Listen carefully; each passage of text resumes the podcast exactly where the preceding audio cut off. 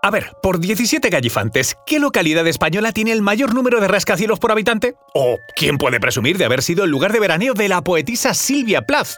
¿O quién tiene su propio festival de la canción e incluso fue el primer lugar que permitió el uso del bikini en nuestro país? Se trata, claro está, de Benidorm, ciudad de récord y posiblemente la localidad más controvertida de España. Amada por unos, odiada por otros, pero con unas cifras que sin duda impresionan.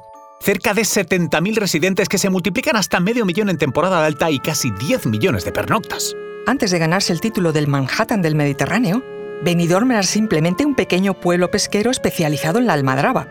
La captura del atún en sus viajes de ida y vuelta del Mediterráneo al Atlántico fue el principal motor económico de esta localidad hasta los primeros años 50. Pero debido a la sobreexplotación de la pesca, Benidorm tuvo que adaptarse en busca de nuevas formas de traer la prosperidad a sus costas.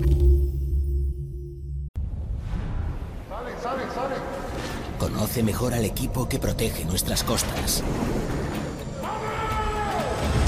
Alerta en el mar, el jueves a las 10 un nuevo episodio en National Geographic. Soy María José Rubio, historiadora y escritora. Y yo soy Luis Quevedo, divulgador científico. Y esto es Despierta tu curiosidad, un podcast diario sobre historias insólitas de National Geographic. Y recuerda, más curiosidades en el canal de National Geographic y en Disney Plus. Sus más de 5 kilómetros de playas convencieron al alcalde Pedro Zaragoza Hort de que, como reza la película, el turismo es un gran invento. Y en 1956 el ayuntamiento aprobaba el ordenamiento urbanístico de la villa con la finalidad de crear una ciudad concebida para el ocio turístico.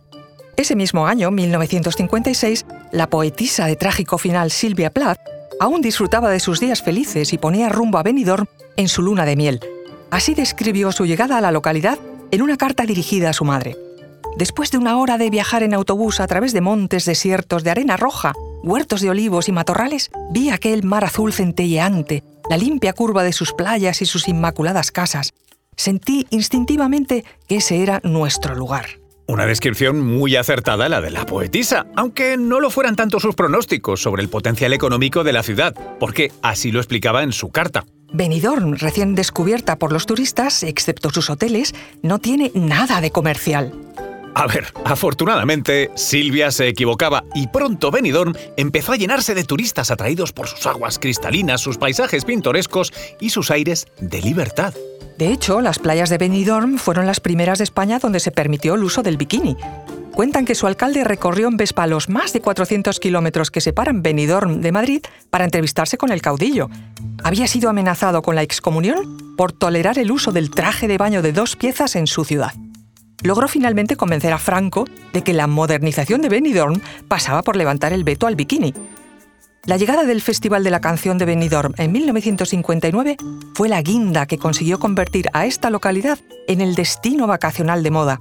Artistas como Rafael, Julio Iglesias, Karina o Víctor Manuel pasearon por las calles de Benidorm sumando atractivo a una ciudad que no dejó de crecer en las siguientes décadas. Hoy, casi 70 años después de aquel pionero plan para convertir un pequeño pueblo costero en un gran centro turístico, Benidorm presume de rascacielos, presume de tener una ocupación hotelera media anual del 75%, de ser el lugar donde se elige a nuestro representante en Eurovisión y presume de tener hasta su propio refrán. ¿Dónde va Vicente? A Benidorm, cuando hay puente. Recuerda que Despierta tu Curiosidad es un podcast diario sobre historias insólitas de National Geographic. Disfruta de más curiosidades en el canal de National Geographic y en Disney Plus. No olvides suscribirte al podcast si has disfrutado con nuestras historias.